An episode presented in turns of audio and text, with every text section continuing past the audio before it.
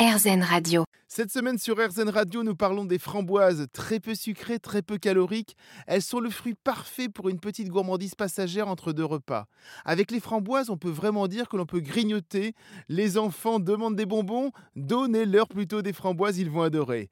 Même si nous sommes complètement fans des framboises, il arrive que parfois on en oublie quelques-unes au réfrigérateur. Légèrement flétries, elles ne donnent plus forcément envie de se jeter dessus. Il y a peut-être une astuce pour les utiliser de la plus jolie manière.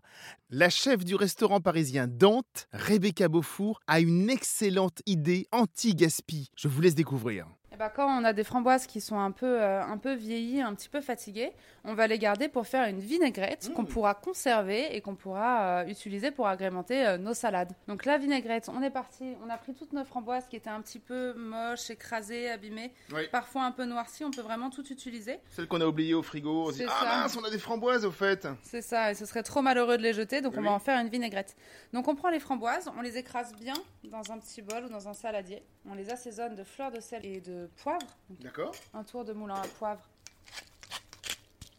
Un petit peu de sel, oui. On vient bien mélanger le tout. C'est une vinaigrette à la framboise. Vous pouvez rajouter dans vos salades euh, avec vos fromages, un petit peu légèrement sur le côté. Là en ce moment on est en été, par exemple, ça va avec quoi? On peut le mettre sur une salade de tomates par exemple? Ça va, ça va bien? Avec Non. quoi ça va bien il par faut, exemple? Il faut le mettre avec une salade de pousse. Il faut pas s'amuser avec le, mettre avec un fruit parce que, enfin, la tomate c'est un fruit. Fruit Mm. sur fruit, ce sera étrange. On part sur deux marqueurs très forts, de sucrosité aussi forte. C'est sympa de le faire avec euh, des pousses de roquette, avec euh, des pousses de moutarde, avec un mesclin.